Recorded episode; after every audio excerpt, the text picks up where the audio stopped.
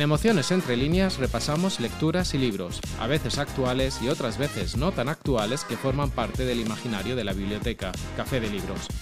Los diferentes personajes, escritores o sus escenarios cobran vida y se establecen extrañas relaciones tendiendo puentes entre ellos sin importar el libro en el que aparecen o el escritor que le dio vida libros, sus personajes y escenarios acaban tejiendo entre líneas un universo de emociones únicas, personales y a la vez globales.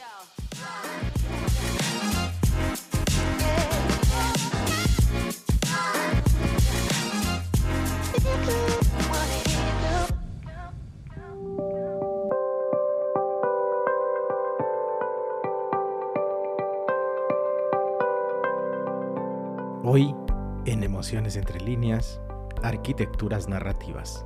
Guatemala atraviesa. Zona 4, también conocida como Cantón Exposición, es una de las 25 zonas en las que se divide la ciudad de Guatemala. Fue creada por medio de un decreto durante el gobierno del presidente Manuel Lisandro Varillas, con el propósito de recordar el triunfo alcanzado en la Exposición Universal de París en 1889.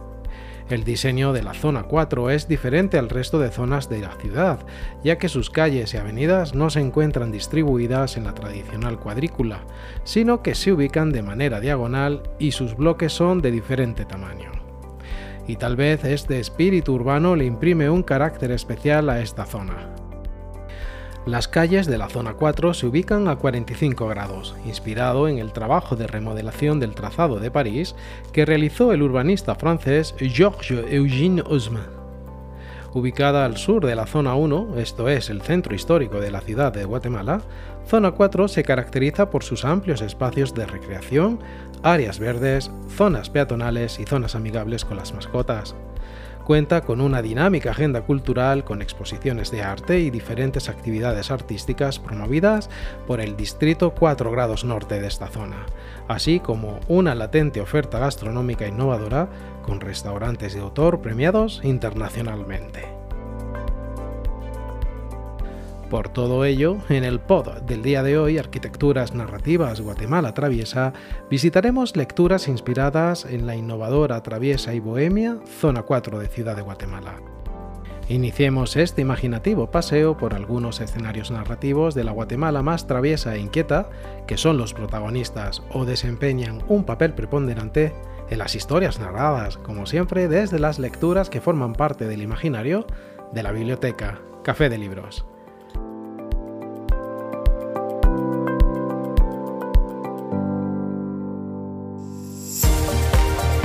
Construido en 1958, originalmente se planteó incluir un edificio de dos niveles destinado para mercado, rodeado por un parque compuesto por un bosque de cipreses con tiempo, la terminal de la zona 4 se convirtió en el principal punto de ingreso de productos para el comercio, así como la estación de transferencia de pasajeros más importante de la ciudad.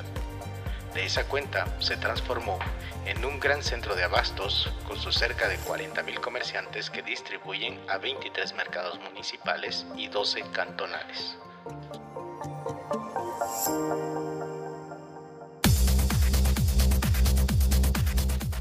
Con constante huida, crimen de un corazón que no recuerdo y o pronunciamientos del habla tartamuda, nos sumergimos al delirio del metapoeta Manuel Zoc, el desborde de imágenes que habitan su poética. Constante huida es una poesía desesperada que busca expresar al mundo y que nos llega desde las orillas de una Guatemala lacerada por la memoria histórica, personal, étnica, de género y deseo sexual. Una poesía que se resiste a ser poesía y se desparrama a través de múltiples formas de decir, cantar, gritar, sufrir. Su impudor es su genio, un genio construido a fuerza de palabras que apenas sí se pueden imaginarse, decirse, repetirse. Zoc estructura este intenso poemario en tres distintas partes para poder abordar los ejes identitarios que reflexionan su trabajo lo indígena, lo homosexual, lo urbano, lo artístico principalmente. La primera parte del libro, Pronunciamientos de la Tartamuda, es una experimentación en su totalidad.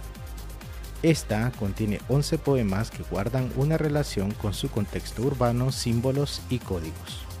En la segunda parte del libro, Constante Huida, Crimen de un corazón que no recuerdo, el poeta asume una postura de victimario ejerciendo la violencia no solo a él mismo, sino hacia los demás. Los poemas adoptan una nueva formalidad manteniendo temas vivenciales y experiencias personales. Con los ocho poemas que conforman esta parte, Manuel nos ofrece una restauración emocional. En la tercera y última parte del libro, Poemas de Domingos Familiares, Origen y Herida, podemos sentir el aliento del poeta. Aquí reúne algunos de sus más íntimos poemas que giran en torno a su núcleo familiar y lesiones más dolorosas.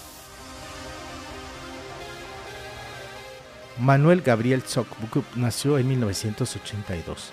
Es poeta y artista visual maya quiche guatemalteco interdisciplinario con matriz en la poesía, que cohesiona los demás lenguajes estéticos para la creación de una obra. Su oficio se concentra en resignificar los objetos a través de la poesía escrita, explorar todas las posibilidades estéticas del libro, asignándole la categoría de piezas visuales. Autodidacta a través de talleres, diplomados y lecturas de arte y literatura contemporánea. Ha publicado los títulos de poesía Escopeoetas para una muerte en versos, Bala, publicado por Folio 114 en 2006 de Textos Insanos, publicado por Santa Muerte Cartonera en 2009. Gay y Yo, publicado por Milena Cacerola en 2010. El Ebrio Mar y Yo, publicado por Sopa en 2011. El trabajo poético teatral El Jardín de los Infantes Locos y La Escafandra de Oro, en colección con Cecilia Porras, publicado por Catafixia Editorial en 2013. Y los libros Objeto Polen de 2014 Cuerpo de Niño Triste de 2015 y Wug de 2019. Coeditor del fanzine Macha y de ediciones La Maleta Ilegal, textos suyos han sido publicados en revistas y antologías de América Latina y su trabajo visual ha sido parte de diversas muestras de arte. Ha sido invitado a diferentes festivales de poesía nacionales e internacionales y también ha presentado su trabajo visual en diversas galerías y muestras de arte contemporáneo locales y extranjeras. El dinamismo social de la terminal de la zona 4 también se proyecta en una de las primeras estructuras comerciales que abrió el camino a la modernidad en Guatemala. En su momento, su diseño e innovadora forma de incorporar comida con comercio rompió los esquemas de un centro comercial normal. Y de la mano de este gran centro comercial ubicado en zona 4, llegaremos a la novela de uno de los referentes de la literatura contemporánea de Guatemala y de Centroamérica, que ha abordado la construcción identitaria guatemalteca como nadie y cuya obra es parte indiscutible del canon de literatura guatemalteca.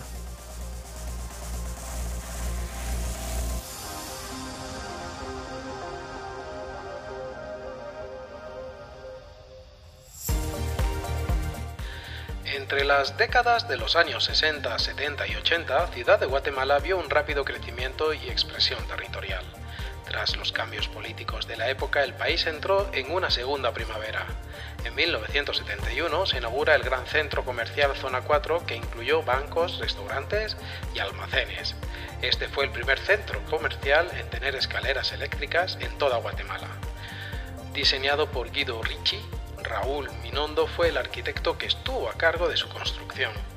Por su ubicación estratégica envidiable cerca de las sedes administrativas de los gobiernos y municipal, en la actualidad alberga una ingente cantidad de oficinas de abogados y notarios que diariamente atienden a una multitud de ciudadanos que necesitan estos servicios profesionales para los trámites administrativos necesarios.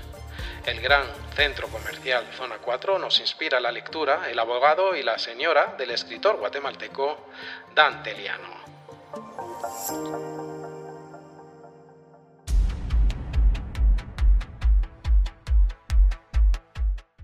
Este es un relato en primera persona de un personaje que repugna y simpatiza, Abundio Revolorio López, cínico, tramposo, sarcástico, amoral, mordaz, inteligente. Él no perdona a su padre, a su madre, a sus hermanos ni a él mismo. Surge de la precariedad, graduándose no solo como abogado, sino como pícaro y tramposo. Siete matrimonios, incontables farras y la constante estafa a la clientela de escasos recursos, escogida así porque es la más fácil de timar, lo hacen llegar al estrellato del abogado marrullero que es. Esta novela se debate en una dualidad representada por cada uno de sus personajes, el mundo idealista, utópico, oculto y desilusionado de los excomunistas, descrito por un narrador omnisciente. El mundo barroco, pícaro, corrupto y del despiadado neoliberalismo en un país de criminales descrito por un narrador protagonista con una autoironía asesina, dos mundos silvanados por Dante Liano, dando la impresión de que él no es meramente un observador, sino que la caracterización de estos personajes es tan intensa y real que da la sensación de que en algún momento de su vida se cruzó con personas similares. Por un lado, al abogado, a quien dibuja como el huérfano temprano que sufre los abusos del padrastro y aprende a defenderse junto con su hermana. También describe su alcoholismo y el de sus hermanos varones y su migración a la capital donde, ya instalado, se inicia como empleado municipal y muy joven se casa la primera de varias veces.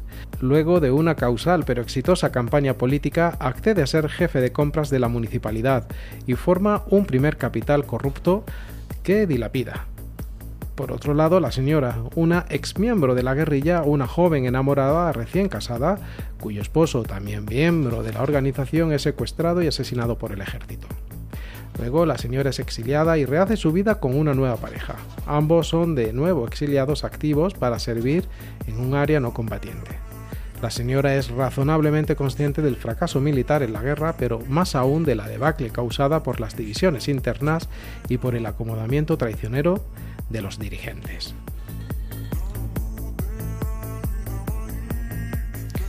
Dante Liano nació en 1948, escritor y crítico literario, comenzó a publicar narrativa desde muy joven.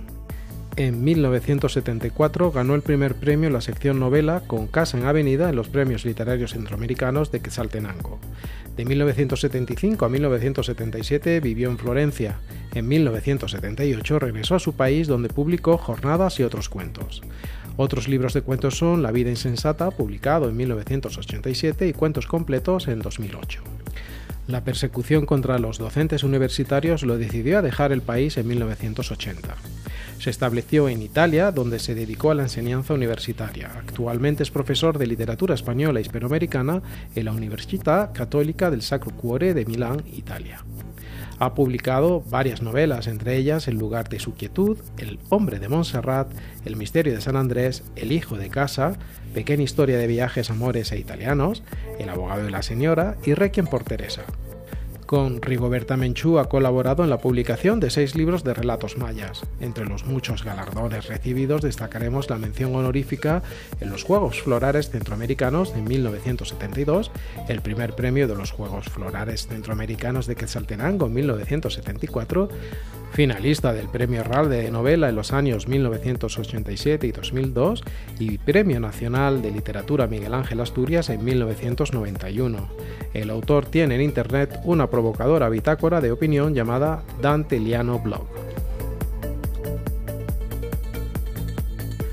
La vibrante actividad comercial y administrativa de Zona 4 tiende un puente a la dinámica económica de la ciudad.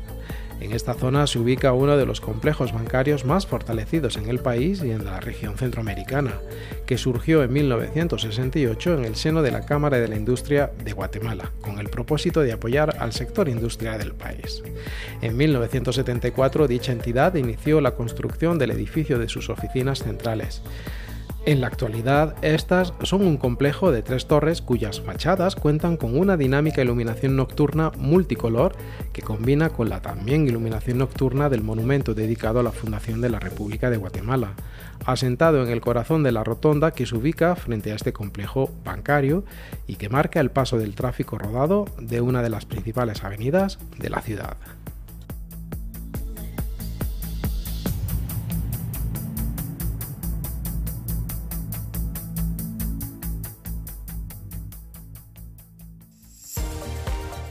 1912, la plazuela Reina Barrios era un área verde muy concurrida y extensa que servía para el esparcimiento de las personas que vivían en el cantón de la exposición de Zona 4. En aquel entonces, en el centro de la rotonda estaba un monumento conocido como Monumento de la Fama o del Ángel.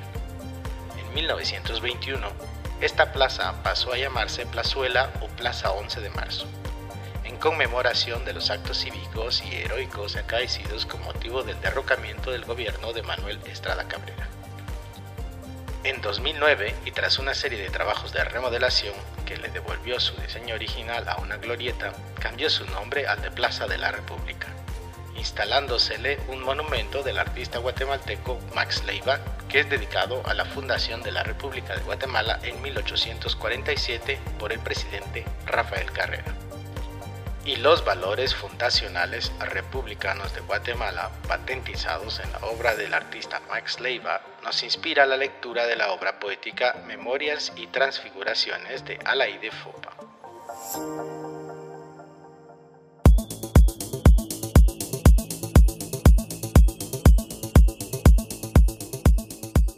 Memorias y Transfiguraciones es un libro póstumo de la poeta y ensayista guatemalteca Alaí de Fopa, que reúne una serie de poemas inéditos que exploran su vida, su memoria, su identidad y su destino. La autora crea una voz poética que se mueve entre el pasado y el presente, entre el sueño y la realidad, entre el amor y la muerte. Con un lenguaje sencillo y profundo, Fopa reflexiona sobre su infancia, su juventud, su exilio, su maternidad, su escritura y su compromiso social. Memorias y Transfiguraciones es un testimonio de la sensibilidad y la resistencia de una mujer que buscó la belleza y la justicia en medio de la violencia y el horror. En esta obra, la autora parte de un punto lejano en el tiempo para que esa ella poética transite en medio de los cambios de su ánimo y de sus sentimientos. Así se va conformando el retrato de una mujer llena de contradicciones. La vida de esta escritora guatemalteca nunca estuvo ajena a los movimientos e injusticias sociales, por lo cual participó activamente cuando fue necesario. Pero también encontró en las letras una pasión y un hogar fijo para todos sus destierros. En su poesía reflexiona sobre la vida, el tiempo, la soledad, el destierro y sobre la mujer. Alaí de Fopa Falla nació en 1914 y falleció en 1980. Vivió algunos años en Argentina y pasó su adolescencia y estudios universitarios en Italia. Por razones políticas debió exiliarse en México por algunos años. Sus indiscutibles méritos intelectuales le permitieron ocupar la cátedra de literatura italiana en la Facultad de Filosofía y Letras de la Universidad Nacional Autónoma de México y en la Facultad de Ciencias Políticas. Fundó la primera cátedra de Sociología de la Mujer. Escribió numerosos textos sobre los derechos de la mujer y fue cofundadora de la revista FEM de México, la primera revista feminista de América Latina. De su obra poética merecen destacarse La Sinventura, Los dedos de mi mano, Aunque es de noche, Guirnalda de primavera, Elogio de mi cuerpo, Las palabras y el tiempo. Tradujo del italiano la poesía de Miguel Ángel y del francés Ave Fénix de Paul Eluard. En 1980 regresó de su exilio a Guatemala y al poco tiempo de llegar fue secuestrada y desaparecida por el gobierno del dictador Romeo Lucas García. Sus restos nunca fueron hallados. Su caso está abierto en la Audiencia Nacional de España, en la Corte Suprema de Justicia de Guatemala y la Comisión Interamericana de Derechos Humanos en Washington. El monumento de la fama o del ángel que originalmente adornaba la actual Plaza de la República en la zona 4 fue realizado por Luis A. Fontaine. Este estaba compuesto por bloques de piedra y un ángel tocando una trompeta representando la diosa griega de la fama. Lamentablemente, los terremotos de 1917 y 1918 destruyeron el monumento y las piezas que lo componían se perdieron, salvándose únicamente la estatua dedicada a la fama. Efectivamente, Guatemala se encuentra en el arco volcánico centroamericano, por lo que los eventos sísmicos son una constante en la vida cotidiana. Si bien es cierto que los terremotos de 1917 y 1918 causaron grandes destrozos, el terremoto más destructivo en la historia reciente fue en 1976.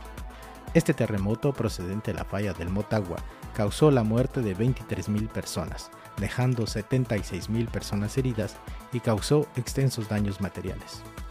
Y según algunos relatos de tradición oral, la cruz de una de las iglesias más icónicas de la ciudad, ubicada en la zona 4, presenta en la actualidad una leve inclinación de la cruz que adorna su torre principal, de estilo neogótico de 25 metros de altura, debido a los efectos de los fuertes movimientos telúricos de dicho sismo de 1976.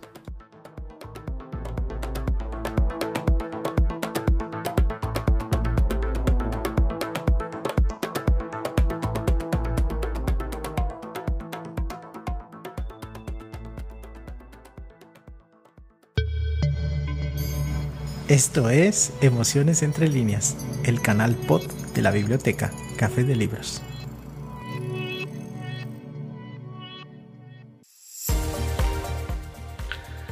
Según datos históricos y testimonios familiares, la iglesia Yurrita fue construida con el motivo de brindar una ofrenda votiva de Felipe Yurrita, oriundo de la ciudad española de Arevalo, a la Virgen de Nuestra Señora de las Angustias, patrona de aquella población por favores recibidos, en particular por haberle salvado la vida durante la erupción del volcán Santa María en 1902, cuando este arrojó gran cantidad de ceniza y rocas sobre el tumbador en San Marcos, donde se encontraban las propiedades cafetaleras de la familia.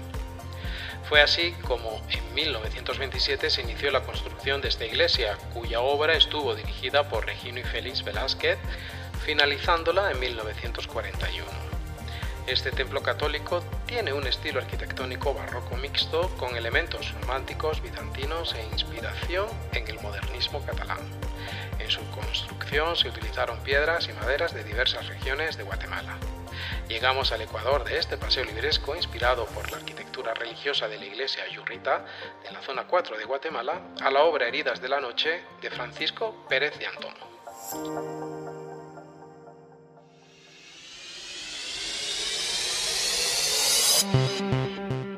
Capilla Santa Delfina de Signé, ciudad de Guatemala, abril de 1998.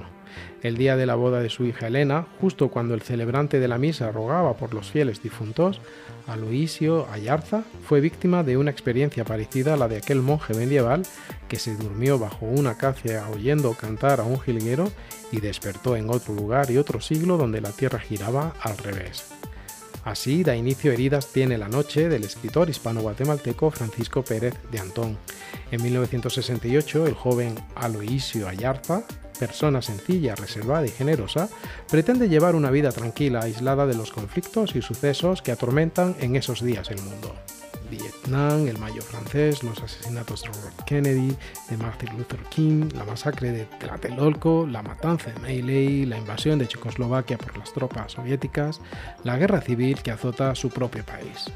Ayarza encarna al ciudadano común, anónimo e indiferenciado, objeto de engaños y abusos, la alevosa ejecución de su hermano Héctor por una organización de sicarios, no obstante, despertará en él un insospechado afán de venganza y, sobre todo, la comisión de un crimen de sangre que tratará de esconder entre los numerosos y espantosos asesinatos que cometen a diario en su país las dos fuerzas militares en conflicto. En esta historia somos testigos de la transformación de un ciudadano común en una especie de ángel vengador, debido a que la justicia no tiene para él una respuesta. A lo largo de los años, Ayarza guardará en secreto su crimen y tratará de justificarse con muy variadas excusas, pero debido al síndrome de estrés postraumático que padece a consecuencia de la guerra, un rebrote del mismo justo el día de la boda de su hija desencadenará un rosario de recuerdos y reencuentros, los fantasmas, que le habrán de atormentar durante todo el festejo. Inspirada en hechos reales y experiencias personales del autor, Heridas tiene la noche ofrece una nueva y diferente visión de la guerra civil que se libró en Guatemala a lo largo de 36 años. Francisco Pérez de Antón nació en España en 1940. Es empresario, periodista, catedrático y editor nacionalizado guatemalteco. Se retiró de la actividad empresarial y la docencia en 1984 para dedicarse al periodismo y la literatura. Su obra de ensayo y narrativa comprende títulos como Ética de la Libertad, Cansados de esperar el sol, En Corteza de Amate, El Pozo de la Espuma, Un lugar llamado Kibira, El vuelo del faisán herido, Memorial de Cocinas y Batallas, El gato en la sacristía, Chapinismos del Quijote, Los hijos del incienso y de la pólvora, La guerra de los capinegros, Hombre adentro, El sueño de los justos, Veinte plumas y un pincel, Callejón de Dolores, los equívocos de Blas Bielsa, la amapola de Westminster, Cisma Sangriento, la corrupción de un presidente sin tacha y el crimen de la magistrada, entre otros. Es miembro de número de la Academia Guatemalteca de la Lengua, de la Academia de Geografía e Historia de Guatemala y Premio Nacional de Periodismo en 2005. Ha sido colaborador de una veintena de diarios y revistas en América Latina. En 2011 su obra fue galardonada con el Premio Nacional de Literatura Miguel Ángel Asturias y en 2024 le será dedicada la Feria Internacional del Libro en Guatemala, Filwa.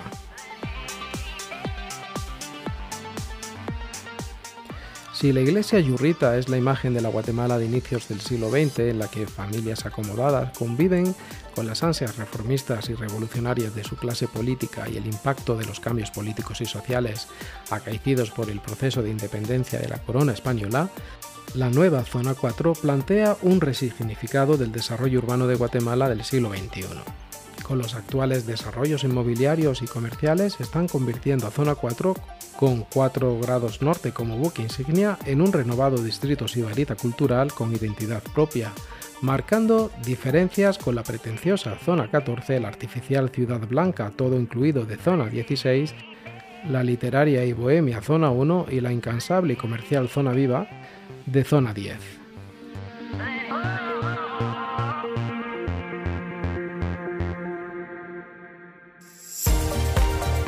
Inaugurado en 2002, 4 grados norte es un distrito cultural con carácter propio, único en Ciudad de Guatemala. Zona 4 es actualmente un ejercicio de innovación social, creatividad y decibalismo cultural que abraza desde los restaurantes de autor más sofisticados, cafés bohemios, hasta los populares restaurantes de chucos, una suerte de perrito caliente guatemalteco de mezcla de sabores y texturas no aptos para cualquier paladar ni estómago. La rebeldía y disrupción de la nueva Zona 4 nos inspira los versos de una de las escritoras contemporáneas más viscerales del escenario literario de Guatemala. Finalizamos nuestro paseo literario inspirado por los escenarios de la bulliciosa y vibrante Zona 4 con el poemario Esa niña tiene pensamientos de sicario de la escritora Ruth Baides.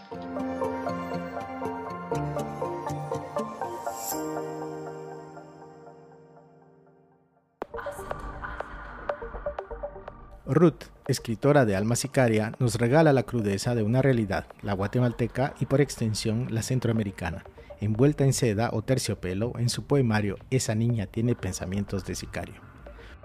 Unos poemas en verso libre inspirados en las situaciones que se viven a diario en las ciudades, ya puede ser de Guatemala, Honduras, El Salvador o de cualquier país donde las desigualdades solo se superan buscando otro horizonte en cualquier lugar o con dinero fácil pues ya no hay oportunidades para salir a flote. Como dice Ruth en su poema Triángulo Norte, tres naciones llenas de poquísimas esperanzas, un pedazo de tierra que está contaminado de corrupción y penas. La poesía de Ruth es punzante, directa y fuerte.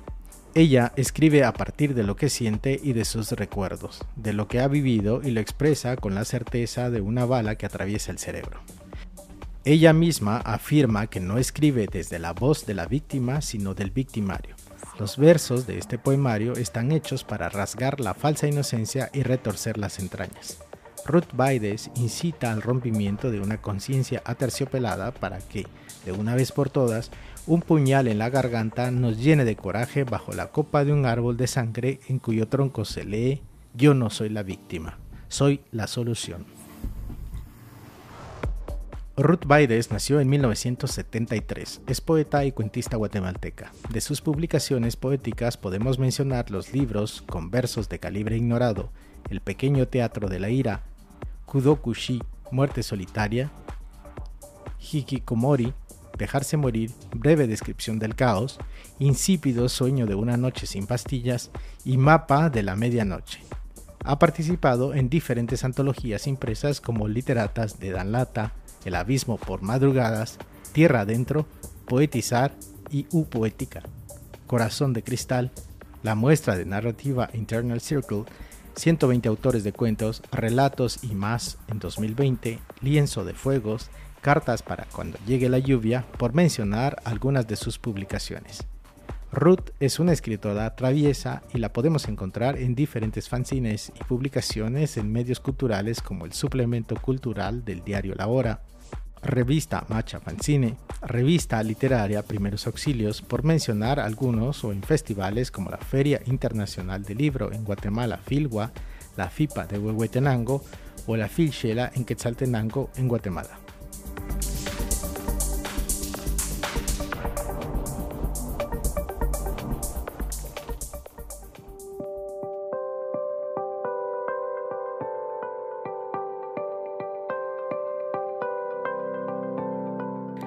En Emociones entre líneas nos divierte la asociación de lecturas que se inspiran en escenarios reales o inventados vinculados con las arquitecturas urbanas y citadinas.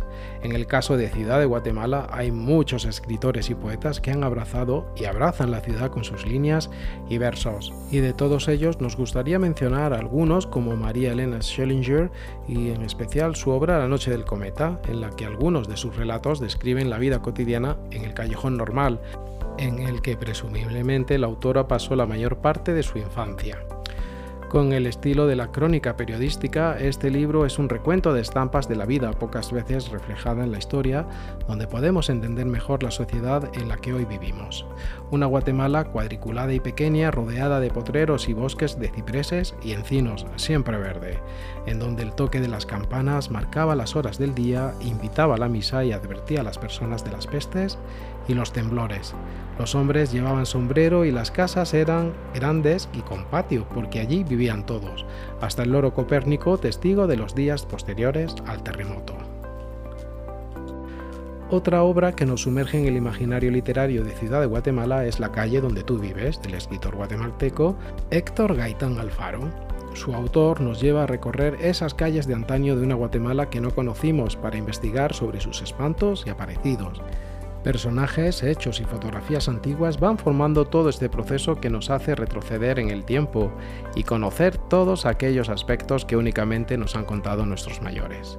Vuelven una vez más los personajes conocidos como La Llorona, el Cadejo y el Sombrerón, que en ocasiones antañonas y según el criterio de los abuelos, campearon en aquellas desoladas calles capitalinas de principios del siglo XX, donde los escenarios como el legendario barrio de la parroquia, el Cerrito del Carmen y otros puntos de la ciudad fueron mudos testigos de estas narraciones.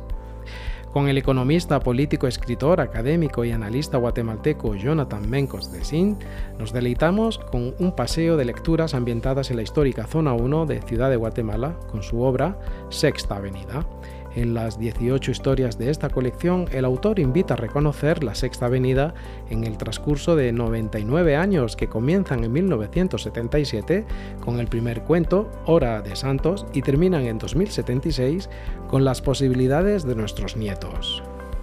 Estos cuentos giran en torno a esa Sexta Avenida, vibrante, diversa, mágica, llena de recuerdos. Esa avenida vieja siempre joven que es como un lienzo en blanco en el que todo puede suceder. No es extraño que puedan pasar por la sexta un muerto que intenta cumplir una tarea pendiente, un perro que habla, políticos, empresarios y funcionarios que tras muchas fechorías encuentran un final amargo, un santo muy vivo que canta la voz de Louis Armstrong, un loco que adivina el futuro, un escritor sin ánimos de vivir, una mujer que encarna la libertad, y otra ciega que vende lotería y le aparecen sueños a ciertos genocidas, un gigante que guarda en el corazón toda la ternura del mundo y personas que no claudican en su esfuerzo por ayudar a construir un mundo mejor. Definitivamente Ciudad de Guatemala es una ciudad de leyendas, cuentos y tradiciones que se heredan de generación en generación y el escritor Jorge García revitaliza ese lado macabro y de suspense de la ciudad con su obra Espantos y Aparecidos, Cuentos de Guatemala. Este autor, de un lado, tiende un puente intergeneracional entre los relatos contados por las abuelas y los abuelos y una nueva generación de lectores, y de otro, abre una ventana geoespacial que nos lanza desde un espacio agreste y rural lleno de supersticiones a un contexto urbanita de las empedradas calles del corazón citadino de Ciudad de Guatemala. Entre las leyendas incluidas en esta obra mencionaremos algunas como Don Jacobo, El agua habla, La llorona en el barrio Gerona, El sombrerón en la zona 5, Bajo la sombra de los cerros, Los rezadores de la antigua Guatemala, Don Fermín y la Siguanaba, El cementerio de la Merced y El cadejo en la terminal. Este pod Arquitecturas Narrativas Guatemala Traviesa forma parte de una pequeña saga de podcast inspirados por los escenarios urbanitas de la ciudad de Guatemala.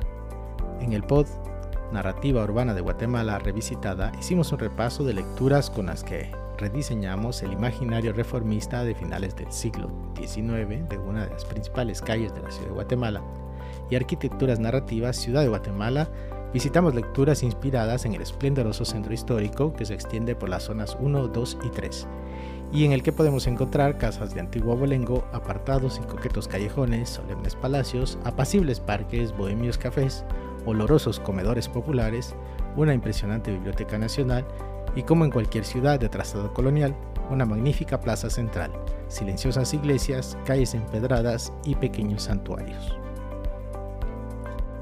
También queremos aprovechar este pod como marco libresco para invitarle a escuchar el podcast Centroamérica entre líneas. Este es un blogcast sobre narrativas poéticas y escritores de Centroamérica. Cada dos semanas abrimos las páginas de un libro de Costa Rica, El Salvador, Honduras, Guatemala o Nicaragua. Centroamérica Entre Líneas está disponible en nuestro canal de Apple Podcast, en las principales plataformas de podcasting y en nuestro sitio web labiblioteca.org. Ahora sí, finalizamos este apasionante paseo de libros, lecturas, autores, personajes y escenarios inspirados en la vibrante Zona 4 de Ciudad de Guatemala. Por cierto, en nuestro boletín informativo incluimos parte de los textos narrados, las fuentes consultadas y otras novedades sobre los podcasts de Emociones entre líneas. Si desea recibirlo por correo electrónico, le invitamos a que se suscriba a nuestro sitio web, labiblioteca.org, en la opción Un podcast de libros. Muchas gracias a aquellas personas que nos escuchan en Ciudad de Guatemala, Jutiapa y Totonicapán en Guatemala, en Estados Unidos, concretamente los estados de Virginia, New York, Washington, Ohio, California, Texas, New Jersey, Oregon, North Carolina, Massachusetts y Florida, desde Andalucía, Cataluña, Madrid, Valencia, Galicia, Islas Canarias, País Vasco y Castilla y León en España, Hesse en Alemania, Ciudad de México, Chihuahua, Aguascalientes, Yucatán, Guanajuato, Tabasco, Puebla, San Luis Potosí, Michoacán, Estado de México, Oaxaca, Coahuila, Hidalgo, Morelos, Jalisco, Baja California Sur, Querétaro, Zacatecas, Veracruz, Tamaulipas y Quintana Roo en México, Francisco Morazán, Ocotepeque, Santa Bárbara, Atlántida y Cortés en Honduras, Leinster en Irlanda, Bogotá, Cundinamarca y Caldas en Colombia y San Salvador y La Libertad en El Salvador. Nos volvemos a encontrar en dos semanas aquí en Emociones entre líneas, el canal pod de la biblioteca Café de Libros.